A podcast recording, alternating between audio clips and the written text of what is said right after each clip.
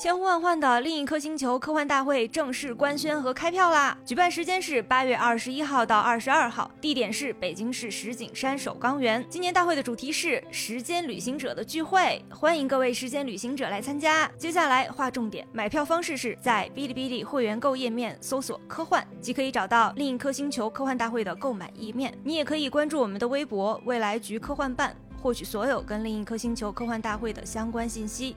再强调一下，今年八月二十一号到二十二号，北京石景山首钢园另一颗星球科幻迷充电站，充电两天，待机一年。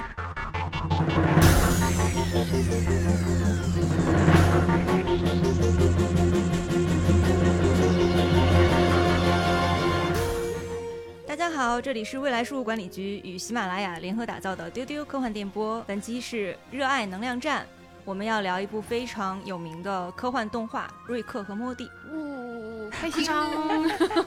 我是今天的主持人小静，跟我一起呃聊这一期的是未来局的特工会喷火的阿斯。大家好，我是阿斯，喷火，喷火，喷火！今天比较开心。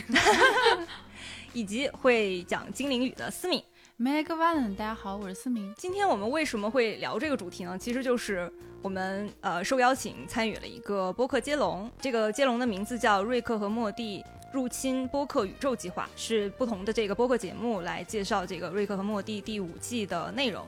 第一集可以在英美剧漫游指南听到，第二集是惊奇电台，第三集是负责翻译这个《瑞克和莫蒂》字幕的出格字幕组，然后第四集就是我们丢丢科幻电波。第五集是谁来聊？我们会在这个节目的结尾来公布，谢谢大家提名我们。其实瑞克和莫蒂是我们丢丢宽电波一直想聊的一个话题，但是据说是屡次安利失败，就是有这个接龙的这个机会，然后阿斯和思敏又接到了一个安利的机会，然后又找到我这个局里边少数既不是瑞克和莫蒂的粉丝，然后也还没有接受过他们安利的特工。但小金看过是吧？我嗯看过一点。看过一点，没有入坑。对，好，今天我们思敏，我们加油，我们就来争取。对，就我作为一个科幻迷的话，其实我是经常会刷到那个瑞克莫蒂的，我就也也看到过几眼，但是看了几眼也没有能够入坑。但阿斯和思敏都是瑞克和莫蒂的忠实的粉丝。对，就今天这期节目，我们就试试看，就再尝试安利一次。再给他们一次机会，看看能不能让我这个已经站在坑边的这个科幻迷，然后能够就是拆解掉以前我对瑞克和莫蒂的一些疑问和一些就是我觉得是雷点的地方吧，然后让我成功入坑。好，加油，思明。呃，所以说我们这次这个接龙任务，我们被安排的是第四集哈。小静，你看第四集了吗？啊，我我看了第四集，我就这是我第一次整个的把这个。Rick m o d y 的一集给看完，然后看完了以后，确实也是啊一头雾水。我不知道是 是因为我没有看过前面的东西，看前面东西看的比较少，还是就是所有的粉丝都会有这种一头雾水的感觉呢？我自己看完第四集还是比较一言难尽吧，这个感觉。其实还是要给可能刚来听或者说没完全对这个 IP，对我们这个 Rick and Morty 这个 IP 没有了解的朋友们介绍一下。那 Rick and Morty 它其实是一个科幻为背景的一部呃成人向的动画剧集，然后它其实讲的就是一个天才科学家 Rick，他是一个老头儿，带着他的一个小孙子，一个很胆小而笨拙的孙子 Morty，他在宇宙间穿梭的冒险故事。然后它是一个呃单元剧集形式的动画，就是它每一集都是单独的一个故事，但是整体呢会呃他们的人物关系是连贯的，然后包括一些基础大的设定呢是是连贯的。那第四集，首先我先给大家介绍一下它讲的是个什么事儿吧。我为什么觉得我自己看完很一言难尽呢？是因为 这一集首先它呃不是一个非常适合呃少年儿童朋友们观看的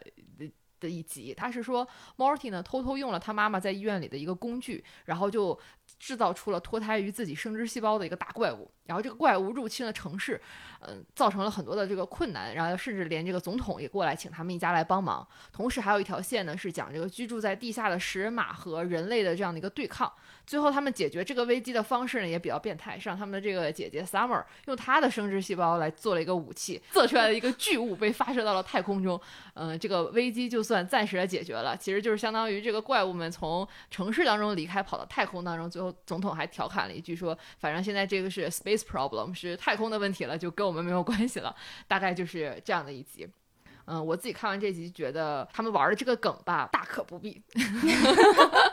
思雨，你觉得呢？思雨怎么看不过我？觉得我还是挺喜欢这一集的老爷的，啊因为最开始其实是因为莫蒂他自己突发奇想，所以制造出了大麻烦。但是当他妈妈问他就说这到底是怎么回事的时候，嗯然后莫蒂他刚要说，然后老爷就在旁边说啊没事儿，就是哎呀就是哎就开始插话题，帮自己的孙子开始挡挡这个，相当于是替他又背锅了，所以我还蛮感动这一点。啊，我想问，老爷就是那个老爷的意思吗？就是妈妈的爸爸的意思吗？就是这个意思。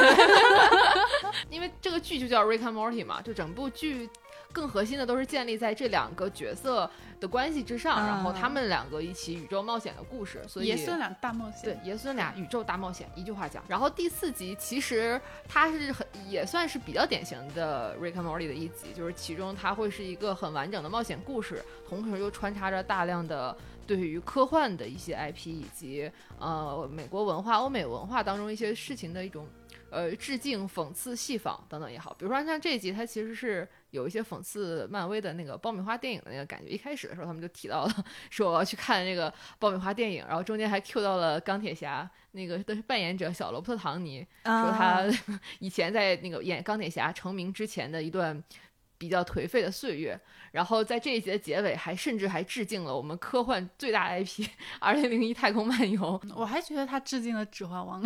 怎么说？有吗？怎么说？天哪！就是在那个呃这一集的最后的大决战里边那个怪物都在攻打这个城市，然后有一只怪物呢，它就冲到了。这个城市的那个堡垒，然后它带着，它是自身带着那种炸弹的，于是它，于是它就把这个城市给整个炸开了，然后所有的怪物都倾巢而入，就攻破了这个城门。我一想，这不就圣盔谷之战吗？这也行。也行也行，可能我看啥都指望。对，万物皆可指环王。但这一集争议还比较大，这个其实我觉得它像这一集的争议，也可能代表这个剧集就是整体上它一个争议。这个集是，呃，我看资料里说它是开播以来评分最低的一集了。对，我在网上看了一下这个第四集的评论，嗯，就是一方面有这个恶评如潮。就是有人说这个这一集，对，说这一集没有了以往瑞克和莫蒂带点荒诞的虚无主义，满篇都是猎奇和重口。但是另一方面，我又看到有一些人就还是很喜欢他，嗯就说一方面觉得恶心，一方面还想再看一遍。我是没有再想再看一遍这个想法了，但是我也没有到就是 就是觉得这一集完全失掉水准的那个感。毕竟一部这种动画剧集拍到目前第五季的这个长度，肯定水平会就是参差不齐。我看第四集后面跟着的那个主创的采访里，就是有一个人就说 说他都没有办法想象这样的故事被搬到电视上。我就想说，那他为什么能够被制作出来呢？就是一个什么样的一个平台这么宽容，然后什么样的一个团队就就能做出这么样的一一集的故事？瑞克和莫蒂这个他制作的这个平台叫成人游泳 Adult Swim，、嗯然后它是一个美国的专门播成人动画的一个电视台，然后它很独特的一点就是它是每天晚上八点到第二天的六点这个时间段播出，其他时间它不播节目的，所以它是深夜档成人动画节目，专门播这种类型的，而且它很多的呃播出的动画都是颇具那种实验性质的动画，嗯对。我们之前好像在就是也看过一部动画，也是这个在 Adult Swim 上播的，就是机器肉鸡，哦，那个那个更是，那个的重口程度，那 个就是更加，而且那个也是疯狂致敬各种文化梗。对对对，我觉得这这可能也是就是这种美国成人向漫画的一个特点，就是他们很喜欢传统，对他们嗯很喜欢去戏仿，就是各种已经有的大家建立起来的，甚至觉得很美好的那种呃 IP 的形象，然后去恶搞他们。当时看那个，我还我还发在呃一些群里，就是那个。天线宝宝抽烟，毁了很多人的童年。说嗯怎么我们天线宝宝怎么可能去抽烟？对这个平台它就是这样，但是它因为呃，像美国他们的这个电视电影都是会分级，所以它也有比较严格的规定。像这个，比如像《Rick and Morty》这部动画，就是十四岁以上才可以观看的。啊我还有一个疑问，就是他瑞克莫蒂的话，他会每一集都是不同的导演和编剧的搭档吗？他每一集可能会有不同的导演，但是他最主要 hold 住整个 project 是两位很重要的编剧，一位是丹哈蒙，一位是贾斯汀罗兰。然后贾斯汀罗兰呢，他 这个人也很很有意思啊，他之前做了一个。很恶搞的动画，叫做呃《The Real Adventure of Doc and Marty》，它是恶搞的《回到未来》里面的博士和马丁。嗯，它就恶搞这个在欧美文化里面已经成了很典型的这两个角色。然后把它做成了一个非常下俗的一个 一个一个呃短片动画，然后实际上这个短片动画就是呃瑞克和莫蒂的前身，嗯，对。然后呢，后来还有一个叫丹哈蒙的编剧，他之前是废柴联盟的执行制作人。废柴联盟是美国的一个情景喜剧，啊、讲的就是一个律师和他的学习小组一起学习，然后生活的嘻嘻哈哈的一些很愉快的一种喜剧故事。就这两个人一拍即合了之后，他们俩就做出了这样的一个成果。哦，那第四集也是出于他们两两人之手吗？第四集我看到是这个这个主意就是丹哈蒙他自己想的，然后导演和哦编剧配合他来 实现了他这个 对，相当于就是他们会有一个写作编剧小组，就会有几个几个就是他们分下来的编剧，但是比如说核心故事，还有就是说你你写了这个这句台词，你要跟我审的，就是像这种主创编剧是，呃，丹哈蒙和贾斯汀罗兰他们两个人。我看到第四集虽然是就是断崖式的差评，看 IMDB 是六点一分，嗯现在是六点一分，可能还要继续下降。但是它其他的呃整个的这个瑞克莫蒂的剧集在 IMDB 和豆瓣有了一个挺好的一个评价的。我最开始看呃《Rick and Morty》这部剧，就是因为它的口碑实在是太好了。这个剧我在豆瓣上发现它的时候，那就是很多年前了。在豆瓣上发现它的时候，就是震惊，发现每一季的评分都在九点七、九点八这个分数左右。我说哇，怎么会有这个水准保持这么好的美剧？因为一般大家知道美剧拍着拍着它就它它就烂尾了，但这个剧的水质量和水平能一直保持这么高，我就觉得哎一定要看一下。呃，那这个《Rick and Morty》这部剧，它也的确，它从一三年播出以来，可以说的是美国最成功的动画剧集之一了。它获得了安妮奖啊、艾美奖啊，就等等这种动画和电视剧领域的大奖。而且它的 IMDB 的均分是九点二分，豆瓣目前五季的均分是九点七分以上。就是它在呃，无论是整个欧美的这种文化圈，还是在我们可能嗯、呃国内大家会愿意看美剧会愿意追这个美国的一些动漫的朋友的当中，口碑都是非常好的。我是也是因为看过那个豆瓣儿，嗯，看到豆瓣儿上九点七、九点八的高分，然后稍微的啊、怎么说呢，抿了一口。没咽下去，没咽下去。对我看了一点点以后，我当初看了一点点以后，我感受到好的地方就是它很疯狂的想象力，嗯，然后不太容易被大家接受的地方就是他首先他画风很奇怪，哦，就是他那个老爷整个就是一个紫色的。蓝色的。啊面无血蓝色的。头发，面无血色，然后每个人一一张口。就一张口都是一一口奇怪的那种尖牙，然后眼睛的形状还不是圆的，是一些就是乱画的感觉。对对对，嗯。就这个画风，就是反正这这方面吧，还是能够慢慢适应的。然后我最没有办法接受的是他的那个粗口、屎尿屁，还有冷笑话。我不知道二位粉丝就是入坑的时候是怎么克服这些问题的。其实我觉得画风也是瑞克和莫蒂他想表达的东西的一部分。嗯，就因为呃，瑞克和莫蒂他本身就带有这种戏谑的嘲讽一切的态度，所以他他不像比如说一部呃热血动漫，它必须得给你画一个你能够带入的英雄角色角色那种那种主角，所以它更像是一种。用一种很细仿的、用一种很不屑的方式画出来的。有一次，呃，那个贾斯汀·罗兰在回答粉丝的问题的时候，我觉得很能够说明这个问题啊。就粉丝问他说：“为什么你就不能把你的角色眼睛认认真真的画？你为什么就要乱乱画一通呢？” 他说：“因为我觉得我乱画的比较好，我就要乱画，我喜欢。很任性哦。我自己也是觉得，就是包括像小静说它里面的一些呃重口啊、屎尿屁啊，或者说它很大的那个信息量，我看整个剧，因为它其实一集也没有很长嘛，二十分钟左右，它的这种巨大的信息量反而给了你一种很爽的感觉。就是你看这个剧呢，因为它它虽然说它是一个科幻剧，它也是一个很硬核的科幻剧，但它更多里面的这个科学的部分也大家也不要太当真，它没有那么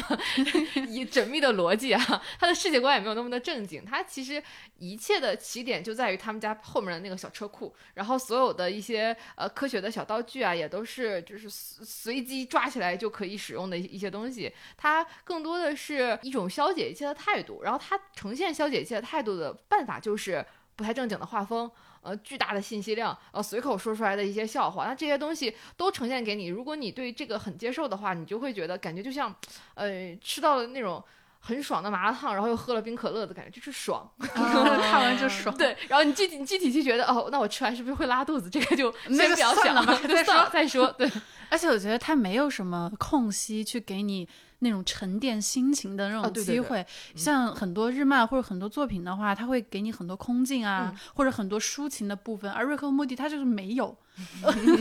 他就是他没有空隙，因为他不断的在给你输出信息，而且这跟。我觉得跟瑞克他这个人的心理路程是一样的。你想，他这么一个疯狂的科学家，他已经看淡了世界，看淡了宇宙，他没有给你，也没有给这个世界，也没有给他的外孙一个，哦，你是一个 有正常情绪的人，你可以去 收拾自己的情绪，怎样怎样。我觉得可能对于外公这种性格的人，可能就是他对于这种东西很不屑，所以我们作为观众也要跟上他的脚步去冒险，然后去接受他巨大的信息。那思敏最喜欢的角色是瑞克吗？没有人不喜欢，是这样的。我我也很喜欢瑞克，但是我其实更喜欢，包括其实在这个第四集，虽然这个第四集整体一言难尽，但是我觉得还是有高光角色。就是我我自己非常喜欢他姐姐，就是 Summer 那个这个角色啊，就是因为他们这个家里，瑞克和莫蒂他们这一家吧，就都不太正常。呃，瑞克是一个疯狂的天才科学家，每一天都想到宇宙当中去冒险，解决一些不太可能解决的问题。然后 Morty 呢，看上去是一个又怂。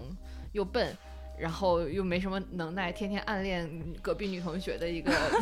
小宅男。但是呢，他内心又很阴暗。你像像第四集里面，他犯了一个大错，还不敢跟别人说他犯了错，还要靠他姥爷帮他去在这找补。然后他们的妈妈工作是一个医生，然后从小没有完整家庭，因为就是他爸爸 Rick 嘛，有这样的爸爸，他也不会在一个很呃完整幸福的家庭里长大。他的性格也很强势，也很古怪。然后他嫁的这个老公 Jerry。哇，那就是一个 loser，对，一个窝囊废的典型。这个剧的一大乐趣就是大家去调侃 Jerry，他他的这个这个女婿有多么的，对，他有多么的烂，他有多么的不可救药。Jerry 经常处在一种他失业的状态，就是整个家庭都是 Beth 在养。然后呢，就出现了他们的这个大女儿，就是 Summer 这个角色。我是觉得在整个的所有的出现的角色里面，Summer 其实是最像姥爷的一个姥爷的孙女。对，嗯。对，因为他们两个都是很聪明，然后他们两个又都很，我觉得“勇敢”这个词不合适，他们两个就是很勇，就是什么事情 都敢去做，呃，然后性格里又有那种很果决的部分。然后 Summer 呢，他在关键时刻往往能够力挽狂澜，独挡一面。比如说我们这个第四集，在最后城市陷入大混乱，然后总统把他们一家找过来的时候，呃，妈妈就是。并没有想做什么，然后爸爸一直在那给总统倒水，就是一个非常 窝囊 窝窝囊。他他也没有什么能力能够解决这个问题，就说啊，那我起码在这儿倒水啊。然后这个时候，Summer 提出了解决方案，虽然这个方案呢也挺可怕的，但是 他至少提出了，他至少提出了方案。而且在那个城墙上的时候，他还跟他妈妈说：“你看这个男人惹出来的这些烂摊子，最后还是要我们来收拾。”对，这一集其实是 Summer 拯救世界，也可以这么说吧。所以我自己还蛮喜欢 Summer 这个角色的。我看了一下那个有人总结第四集的，就是人物形象。嗯，Rick 在拯救世界，Morty 在忙乱找补，Beth 和 Summer 在愤世嫉俗，而 Jerry 在倒水。Jerry 真的很有趣，我我甚至觉得 Jerry 这个形象，就是如果是就是中国的观众朋友们看的话，也能找到一点共鸣吧，就是。可能有一些倒插门的女婿，就是这这种感觉，在家里不太受到，他自己又没有什么能力，然后啊，对哈，他是倒插门的，对他算是老爷住在一起，而且杰瑞他很像普通人，就是我们生活中每一个人，他很他有的时候找不到工作，有的时候跟妻子又吵架，有的时候管不好自己的。呃，一个儿子，一个女儿，就就很费心，这种 人间的这种操心事儿又做不好 就普通人很容易在他那儿找到共鸣。我觉得，这个家里的别的人都在关心宇宙会不会爆炸，明天会不会到来，只有 Jerry 还在关心这个菜价有没有涨啊。Jerry 在倒水，Jerry 在倒水。我我现在想了解一下，为什么大家都那么喜欢瑞克呢？嗯，他的角色魅力在于他在整个剧中。他有一个慢慢的展现自己真实内心的过程。最开始他是一个很不负责任的一个，呃，疯狂的酗酒的，然后整天凭借着自己有强大的智商，他就随便骂人这样的一个疯子形象。嗯他每天就是拉拉着自己的外孙一起去冒险。但是随着你跟着外公他一起去冒险，你通过他的视角去接受了这么多事物之后，你才能够领会到他的境界。其实，呃，瑞克他内心是很痛苦的，他的痛苦不是那种他找不到工作啊或者怎么样。那种凡间的痛苦，他痛苦是那种西西弗斯式的痛苦，就是他能理解这个宇宙是没有意义的，是很虚无的，但是他又必须就是面对着这样的虚无，不断的生活下去。就有一集嘛，第一季的呃第六集，就是嗯，那那集很经典，就是那集主要是莫蒂啦，他们搞出一个很很疯狂的举动，就是把整个世界的人都变成那种柯南伯格怪，就是所有人都变成了怪兽，然后瑞克他就。实在是想不出办法去解决这一切了，他怎么做呢？他就打开了传送门，说：“走，我们换个宇宙吧。”然后 他就他就换了一个，就是在那个宇宙的自己和那个宇宙的末地，就是意外死亡的宇宙，然后就去到那个宇宙，然后就在那个宇宙生存下去。然后那个就是所有人都变成柯南伯格怪宇宙，那个宇宙怎么办呢？那就是别去想它。然后当当时的莫蒂他是很。他很震惊，像我们每个人一样，像观众一样就很震惊，就爱瞪瞪大眼睛看，就不敢相信自己的身边发生了什么。但是瑞克他就躺在那个沙发上就喝酒，就像没事人一样。其实我第一次看这一集的时候，我看到这一幕的时候，我和莫蒂会比较像，就是我会很震惊。但我看了这么多集之后，我体会到，呃，老爷他内心所，因为他他接受过这么多，他他早就知道这个世界上有那么多平行宇宙，他早就知道这一切的残酷，所以我觉得他不是对那个世界没有感情，而是。这么多次的灾难，这么多的冒险，他已经看淡了，所以他躺在那儿像没事儿人一样的就躺在那喝酒。虽然镜头没有给到他，但是瑞克的那种痛苦，我觉得是那种没有表现出来的痛苦。你慢慢的看到后面就会明白。嗯我刚才听二位就前面的案例的时候，其实我有一个印象，就是你们说这个瑞克·莫蒂是一个信息量很大，然后让你没有时间思考，然后看完了以后你也不太会再去在意他那个屎尿屁内容的 东西，然后给我一个感觉是，是不是就是看完了以后就可能也记不住什么，但是现在听思敏讲了以后。我发现可能他还是会有一些很核心的一些情感、一些价值观能够传递给观众的。对，呃，我我记得有个印我印象很深刻的场景，就是有一次，呃，瑞克和莫蒂在宇宙太空外冒险的时候，嗯他们身上没有，好像是飞船被炸飞了吧，然后他们也没有防护服啊，也没有什么可以保护他们的东西，就嗯只剩肉身了。然后，呃，瑞克他有一个项圈，那个项圈是可以传传送到就是安全的地方，他有两个，然后。可惜坏了一个，就宇宙中就爆炸了一个，就坏了一个，然后只剩一个了，但又有他自己，然后又有他的外孙，他又把这个唯一剩的这个项圈就给了他外孙，就给了莫蒂嘛。然后他说了一句很感人的台词，他说：“Be good, Morty, be better than me。”就是你要好好的，哦你要比我好。我我觉得这是每一个外公会对自己的孙子说的话，就是你要好好的，你要比我好。那那一幕我记得特别清楚，就是瑞克老爷他的情感不是没有，只是他埋得特别深。对，嗯。我实在没有办法想象这样的一个画风的动画里，居然有这么感人的台词，居然埋着这么感人的台词，我也好震惊。他其实就是这样，我觉得他那个所有这些很放飞的东西背后，他的那个情感就是很动人。就包括就刚播完那个第三集嘛，第三集不是讲这个 Morty 这个爱情故事，其实看到最后我也很感动，就是他他甚至最后 Morty 做出的那个那个抉择，因为第三集他爱上的那个人是个无敌女侠的，是个环保急先锋，但是他因为他自己的这个理念，其实已经伤害到了这个世界上的很多很多人。那 Morty 知道，可能我跟他三观不符啦。对，三观不符了，可能我跟他分手，我才能够呃拯救更多的无辜的人，或者我跟他分手，其实才是对这个世界更好的。那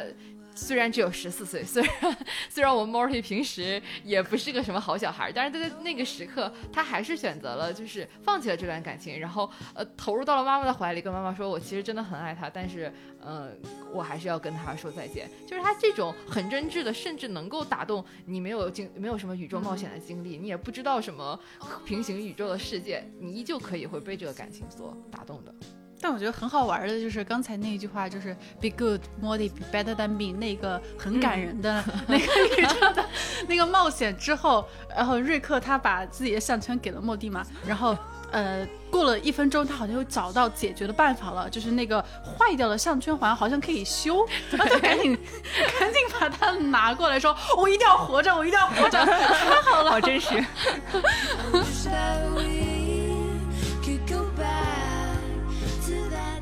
啊，我有一个基础的问题，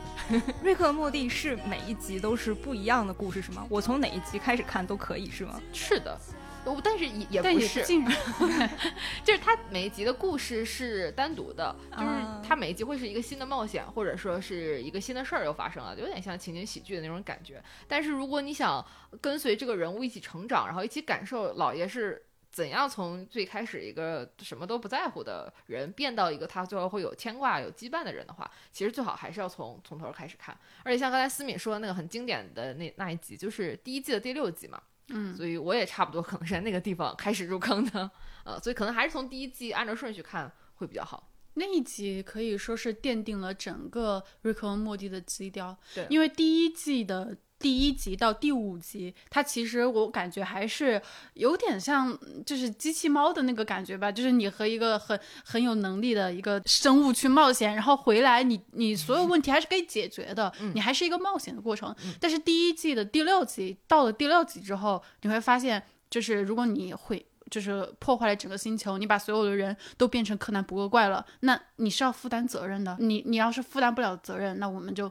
走走去下一个平行宇宙，那个星球就永远留在那里了。思敏说，就是他最喜欢的是第一季的第六集。嗯，那阿四有没有印象很深刻的一集？呃，我印象比较深刻的就是 老爷变成腌黄瓜的这一集，天哪！就想象不到吧？就是我也超级喜欢这对，他是怎么能够变成一根腌黄瓜的呢？那其实这个起源就是因为他们全家要去做那个心理咨询，然后老爷不是很想去，因为就会触及到他的一些呃不想提及的往事，然后他又很逃避讲这些家庭话题，于是他就把自己变成了一根腌黄瓜，就是我们能看到那种 pickle，它是真的没有手，没有脚，变成了一根黄瓜的形状。刚才小静不是说到说老爷总是紫色的。他这一集里他是绿色的，然后就是绿色的一根黄瓜，他是变成腌黄瓜，然后就能把自己藏在腌黄瓜里，所以就大家都找不到他了吗？他变成腌黄瓜就小了呀，而且就他就是他可以借口说，你看我没有手没有腿，我不去了，我去不了你们去吧，拜拜。好的，而且它变成腌黄瓜的时候，就直接恰好被猫推到了地上，然后被雨水冲进下水道了。这个时候，它其实本来只是想逃避，结果一下子陷入到困境当中了。它到这个下水道里，还有只能靠自己的这个智商和武力才能逃出去。然后整个这一集是他的一个冒险故事，因为你看它变成了黄瓜，然后它没有手没有脚，所以它就咬死了一只蟑螂，然后把那个蟑螂的那个脑袋呀、和四肢给自己安上了。哎，科学具体是怎么做到的，我们不用管它。他是老爷，他就可以做是老爷，对。然后他又杀死了下水道里的那个老鼠，给自己安上了那个肌肉和头套，还做了那种飞行装备，最后从下水道里就是弹出去了，一飞冲天，冲到了这个呃总部和总部的这个杀手们一起打了一架，然后联合起来，最后终于逃了出。我们刚才前面讲说 Rick and Morty 整个脑洞非常大，这这一集的脑洞我真的觉得就是已经大到爆炸了。你怎么想象一个人为了逃避 心理咨询，为了拒绝和家人坐在一起聊天儿，把自己啊变成了一个一根一个咸菜，然后这个咸菜到了下水道里，咬死了老鼠，咬死了蟑螂，把他们的四肢安到自己的身上，然后最后又逃出去的这样的一个故事。这一集我自己很喜欢，而且他最后其实呃在揭示的是，呃，老爷之所以一直这么做，是和他家人之间的这种感情，和他自己虽然很强大、很厉害，但他没有办法控制自己作为一个人他感性的部分和他对家人的感情的这个部分，所以他在这种脑洞很大甚至很飞的剧情当中，还是埋了一些情感上的东西在的。非常安利，推荐小静去看一看，说不定看完这集就可以入坑。啊，第几集来着？第三季的第三集，其实这一集我觉得两条线分别对应了瑞克到底有多强，还有嗯瑞克他最核心的弱点是什么。嗯就你看完这一集，你就能明白瑞克他到底是一个怎样的人，他有多厉害，然后他的最大弱点在哪儿。我一直都觉得科幻迷还是比较理智的一个群体，我没有想到科幻剧还能有这么飞放飞的内容。那可放飞了。听到我们讲述这么多小金油杯，稍微的安利到一些吗？就我现在听下来啊，嗯我觉得这个这个剧的就是入坑门槛还是挺高的。首先，它是一个成年人看的动画片，嗯。然后呢，你又要对欧美文化有一些了解，然后它有很多科幻的梗，但是它又有很多放飞的设定，嗯，就是你这些你全部都要能接受，然后才能入坑，就感觉还还是挺困难的。对我之前也跟朋友在聊，我说为什么怎么 Rick and Morty 这么难安利？我说我我给你也安利这么多次，就是私底下我给他说，我说这个剧真的非常好看，你一定要去看，然后也没有安利成功。他的感觉是，就是刚才我们说的所有这些嗯成人像也好，包括他的这个画风也好，包括它里面的这种。嗯，哲学态度，它整个剧表达出来的这种虚无的感觉也好，你你你如果很认可的话，你可能看一集你就觉得哇太好看了，你你你就追下去了。但如果你你不太认可，或者你像说的这些呃你都还没有那么了解的话，可能就一直看下去也不会真的觉得这个剧有多好看。对，因为瑞克和莫蒂它的内核其实跟我们所能够熟知或者是接受的一些比较主流的价值取向还是有一点不一样。嗯嗯，有有一个评价，我觉得说的挺好的，就是说瑞克和莫蒂是一个永远不会结束的臭屁玩笑，包裹着对虚无主义的严肃探索。对，有一集，呃，那一集是姐姐桑美，她在家里面就是。觉得不是，好像是爸爸妈妈吵吵架吧。他说我要离家出走，我特别不爽。然后莫蒂就劝他说：“就你不要这么难过，你看我，你看那个地方，那个地方是我埋的我自己的尸骨，就第一季第六集，那地方是我埋的我自己，你知道吗？就就你已经不是我原来，你已经不是我原来的那个姐姐了，但是我是你更好的弟弟，所以你啊，但是你就不要想那么多嘛，因为每一个人活着都是没有意义的。”每一个人都没有真正的归属之处，所以你不要想那么多，过来看电视吧。所以他这一整句话，我觉得就概括了这个剧他真正想要探索的东西，就是人在无限的平行宇宙中，在无限的时空中有多么渺小，多么无所谓。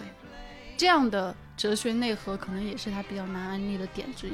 我觉得可能也是他得到高分的一个点吧，就是可能入坑比较挑人，比较比较比较难，但是一旦入了这个坑，你就会，你接受了他的这个哲学内核的话，你就会非常非常的喜欢他。嗯，就是所以说，像这个剧之所以它的这个评分也这么高，在很多年轻人当中，大家都很喜欢这个，是因为它所表达的这种无意义的东西，在很信息量庞杂的世界和这个社会当中，人要去接受这一切，然后你你觉得他们很无意义，但你又你作为自自身的这个感情又没有办法割舍掉，那这个东西其实是很切中现代人他的一种生活状态。它里面比如说。他讲到爱情的时候，他姥爷会很直白的给他十四岁的孙 孙子说：“你听着，莫迪，我也不想这么直白的告诉你，但是爱情它不过就是让动物繁衍后代的化学反应罢了。开始是让人头昏脑热，然后就慢慢消退，只留给你一段失败的婚姻。这话听上去就非常的虚无。然后这这这段金句，但我觉得也很正确、啊，对，但也很正确，没 毛病、啊。这个话就在各种社交媒体上被大家呃大家转来转去，就是因为你你其实想。嗯，实际上就是这样，但是你还是会被这样的东西，你你还是去追求爱情，你还是去追求生活当中那些看似没有意义的小事，这个可能就是生活本身。你当看这个剧的时候，你感受到了这种没有意义但是却又有趣的生活本身，大家就会觉得哦，那它真的是呃切中了我们的某种状态。感同身受，包括瑞克他自己和那个联合体谈恋爱的时候，后来他俩分手了，瑞克还痛苦的相思。我我看第四集，因为我没有看过太多嘛，我完整的看的只有第四集。我看第四集就觉得瑞克是一个怎么说，在情感上很冷漠的人。那个那个马马什么算马公主吗？马公主，公主吧，马公主给他生完孩子啊，这小孩生下来就会跑，他说啊好棒啊，然 后然后就拜拜了。这个真的很讽刺。我觉得当时我看到这个时候，我就在想，哇，这主创一定是把自己的这个理想生活投射到啊对这个里面了吧？这个剧当中有很多对社会的讽刺，有一集第三季第七集可以说到达一个巅峰状态，那一集可以称之为封神的一集了。呃，我我就讲这一集大概讲的是什么？这一集讲的是。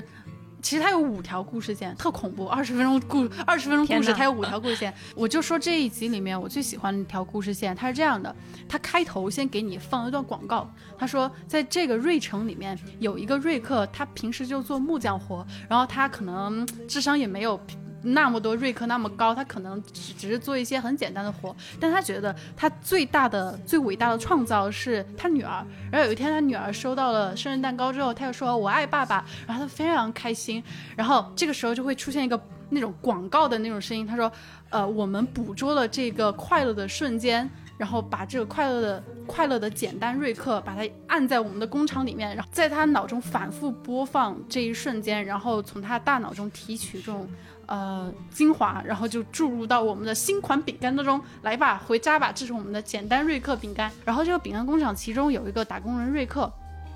他每天呢就是坐地铁上班，然后就是很苦逼的社畜。然后有一天呢，呃，来了一个新的主管，然后这个主管呢看起来也就是啊，很很很没有实力，但是就那种关系户嘛。然后他很不满，他要冲到那个核心的控制室里面，就把那个简单瑞克给想把他救出来。然后这个时候他就说，呃，你们快点给我一个传送枪，这个传送枪是可以打开任意的时空门的。然后就威胁他们说，你们快给我个传送枪。然后传送枪一打开，然后他就把那个被许多仪器架着的那个简单瑞克给摇醒。他说：“你醒一醒，这你的人生就是一个谎言，你快醒来吧，我来拯救你。你看，这是我给你要到的传送门，你赶快去吧，你赶快通向自由吧。”然后结果那个简单瑞克一进去，然后他就死掉了，因为那个门。直接进去就是可能就是绞肉机什么的，然后他直接死掉了。然后正当这个打工人瑞克要开始发作的时候，这个时候呃这家工厂的老板出现了。他说：“年轻人，我知道你想要的是什么，你很对，你没错。”叭叭给他讲一大通。这样吧，就是我来带你通向自由。嗯，然后就给他准备了一辆跑车，他很羡慕一辆跑车。然后从然后跟他说，从今天开始你不用打工了，你不是社畜了，你以后就想干嘛干嘛，你有钱了，来，这是给你的新跑车。然后那个社畜瑞克就特别开心，然后他拿着那个车的钥匙，他要走上那个车的前前面，想要去。就是坐上他那个宝座，结果就在那一瞬间，这家工厂的老板就从瑞克背后开了一枪，然后这个时候那个广告声音又传来了，就说我们捕捉了这一瞬间，这是自由的瞬间，我们新推出的瑞克饼干，自由的饼干，来尝一口，然后这就是整个的第这一集第七集的其中一条故事线，我特别喜欢这条故事线，因为在这短短的可能只有四五分钟的时间，他把。就是社会中现代媒体的这种虚伪，然后包括对这种掌握了高高科技的这种资本社会对人的这种奴役，包括资本家对 工人这种压榨，还有贫富差距等等问题，通过一个很荒谬的故事对，通过一个很荒谬，而且他的故事是讲的很清晰的，比如说开头和结尾它是呼应的，然后最开始打工人瑞克他是被。压迫的一个状态，然后他怎么样反抗，他又怎么样从这个反抗的状态中解脱出来，然后他怎么样被反被反套路回去，他整个是可以说是环环相扣的这么一个过程，而且他只有四分钟的时间去展示这个过程，我觉得这一集特别特别伟大，特别了不起，就就就哇，这个哎，我是看了这一集之后，我才意识到原来这个世界上的电视剧有信息密度这个词，就是你看了这一集你就知道什么叫信息密度，嗯。我感觉我已经被安利到了。哦 第三季第七集，第三季第七集第三季第七集入坑啊，我。要去看一下第三季第七集。我觉得刚才思敏安利的这个是它的一个比较社会性的上面的一个魅力。有没有更科幻一些的？那我觉得，那我觉得我们最最新的这一季第五季的这个第一集就很科幻。在资讯里的时候，其实它开播的时候我就有提到，我说第五季的这个第一集，哇，太劲爆了，就是这个水平马上就回来，真的很很棒。嗯、第五季第一集。它其实也是双线叙事，我也是讲其中一条线，我觉得很有趣的一条线，就是呃这一集里面，这个因为瑞克要招待他的这个宿敌这个海王，所以他就说我一定要拿这个最好的酒来招待他，然后就让他的孙子 Morty 去拿酒，然后他是做了一个传送门，因为这酒就是时间越长越好嘛，就是就是陈酿嘛，就把这个酒丢在了一个时间比地球快的这个星球，然后。基本上，它基础的一个设定就是我们地球可能过五分钟，那但对方那个星球已经就是五十年，就是沧海桑田的这种变化。然后一开始的时候呢，老爷只是想让莫莉把那边当成一个酿酒的仓库，但整个这条故事线就是一个呃，对方这个星球和我们只是想去取酒的 Morty 结下一段孽缘的故事。然后他一开始的时候只是把这个酒放到这个对方这个星球，用这个传送门嘛，然后通过因为两边时间的流速不一样，所以当 Morty 再再次过去的时候，这个酒就已经变成了陈酿。然后 Morty 就过去去拿酒，然后对方的这个另一个星球的这个主人就很好，说那我帮你搬过去吧。他们就一起通过这个传送门回到了地球上，就是我们 Rick 和 Morty 所在的这个星球。把酒搬过去，等他再回去的时候，因为时间的流速是不一样的，对方那边他自己原本来的星球已经沧海桑田了，他的家人已经就是妻离子散，他的孩子们从那个破败的房间里爬出来说：“爸爸，你怎么才回来呀？就是妈妈都已经妈妈都已经死了，我们这个家都已经完了。”然后他这个去送酒的人他也很惊讶，他说：“怎么嗯怎么变成了这样呢？”于是这个故事就在不断的循环当中。他们在对方他们这个星球里就流传着一个黑暗之子的传说，就是说这个 Morty 就是每次都来取酒的这个 Morty，他每隔一段时间就会过来袭击他们，然后在几百年的时间里，整个这个星球所有的发展和变化只有一个目的，就是为了来杀死 Morty。Morty 成为了他们这个世界当中的一个大魔王，但是其实 Morty 在他的视角当中，他只是到了这个星球去取酒。但一开始的时候，大家看这个故事会感觉很奇怪，为什么 Morty 他在这个过程当中，他的这个时间没有发生很大的变化，一切好像就是在一个小时里发生的时间而已。而在对方那个星球里，已经发生了无数的故事，朝代的更替，然后技术的发展，妻离子散，呃，大魔王的产生，然后所有的这个星球的人的唯一的一个目的，就是为了杀死这个 Morty。然后其实它就是一个科幻经典的元素，就是时间的流速是不一样的。我们所谓的什么，呃，天上一年，人间就是一百年，这种这种这种感觉。那这个他所玩的这个梗。呃，很有意思。我自己看的时候就感觉你能想到很多以前看过的故事里，因为时间的不同，可能你所有的一个巨大的社会组织，你最终极的目的都是因为曾经另一个地方的一个无心之失，一个他没有想到会给你造成这么大灾难的一个小事件，而造成了你这个社会这个族群所有的意义的来源。我觉得这一集是一个很科幻，然后同时又是一个，也是一个很有趣的一个。概念就是我们第五季的第一集讲义，其实就是 Morty 放酒的这一个过程，一个简单的就放酒拿酒的一个过程，然后就对人家的整个这个文明进程都产生了一个很大的影响。这其实也是科幻里边经常会被描写的一个话题，嗯就是外星人的一个无心之举，可能就对人类产生一个很大的影响，嗯或者人类以后的未来的一个无心之举，也会对别的星球或者整个宇宙产生一个很大的一个影响。那思敏还有什么特别推荐的哪一集吗？呃，就联合体那集吧，就是有一次，呃，全家人跟着瑞克老爷一起冒险的时候，呃，瑞克老爷就是遇到了他的旧情人，然后他的旧情人名字叫联合体。这个联合体很有意思啊，他有一种能力，就是可以同化所有人的思想。嗯，就是。呃，他同化了所有人的思想之后，他干嘛呢？他称霸整个宇宙。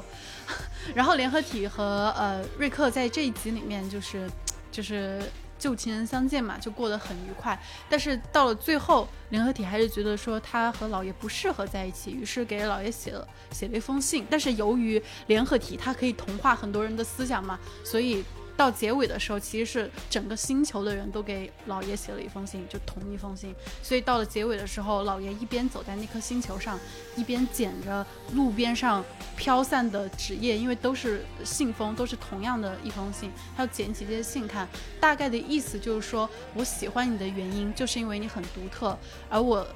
这个原因就是因为我们人生选择不同，所以我们不能在一起的原因。那他为什么没有同化掉瑞克呢？因为他喜欢他呀，喜欢他的原因就是因为瑞克他不同，他独特，他有自己的主见。啊、啊然后他跟他说，这两天的相处，为了让你开心，我就失去了我的主见，我变成了你的一部分。但同化别人一直是我的强项，你却那么轻而易举就让我失去了自我。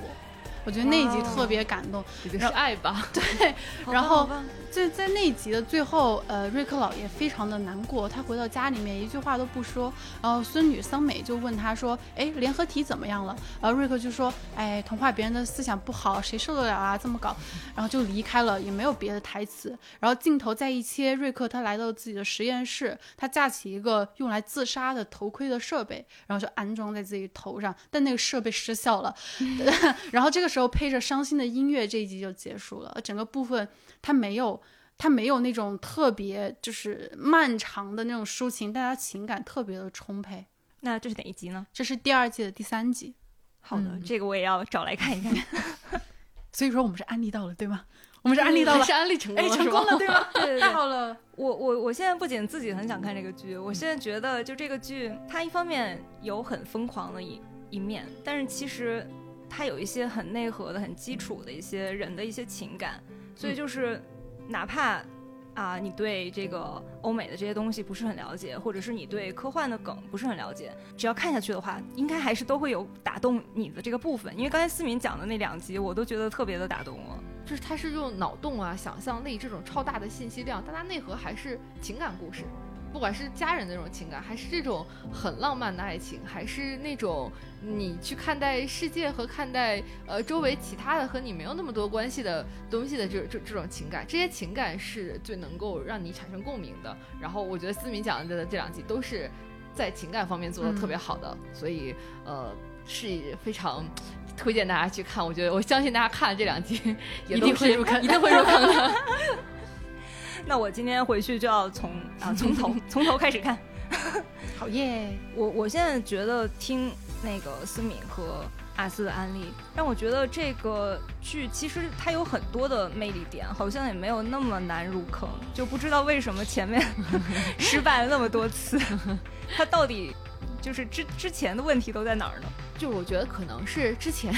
我们试图给别人安利的时候，都非常想努力的把一集的故事给他讲好、讲完整。但是就像我们今天其实也看到，像很多的他《Rick and Morty》当中的一集，他一集可能有五条故事线，然后他大量的信息和很多他精妙的部分都在他的台词里。你其实呃如果给人家完整的讲一集，还是蛮难的，而对方对他来说 get 不到那个台词的那种，要接受的东西也太多，他又而且它又没有那种很直观的视觉上的东西能看到。我们今天可能更多的是在呃我们自己真的感兴趣的地方和真的我们觉得在情感上能够动人的地方，着重的给我们小静 讲了一下，所以可能还是有能让小静感觉到有兴趣的点吧。我的感觉就是，可能这个剧它会有你不太能够吃的吃下去的部分，嗯但是它里边有很多很多的闪光点，嗯就是等着你去发掘。就这是我接受到案例的一个一个点，我现在很想去发掘这些闪光的、令人感动的这些点。好耶！好就是 有一些不喜欢的，我可能就跳过去，但是这也没关系，还是有很多闪光的点等着我们来发掘的。啊，我们今天的互动问题是啊，我们今天的互动问题是你看过瑞克和莫蒂吗？你最喜欢哪一集呢？欢迎大家积极评论，精彩留言将有机会上墙。如果你喜欢这期节目，欢迎点赞、转发、订阅，大家的支持对我们来说非常重要。如果觉得意犹未尽，想找到更多的同好，也欢迎加入我们的丢丢听众群。方法是加未来局接待员微信，账号是 f a 杠六四七，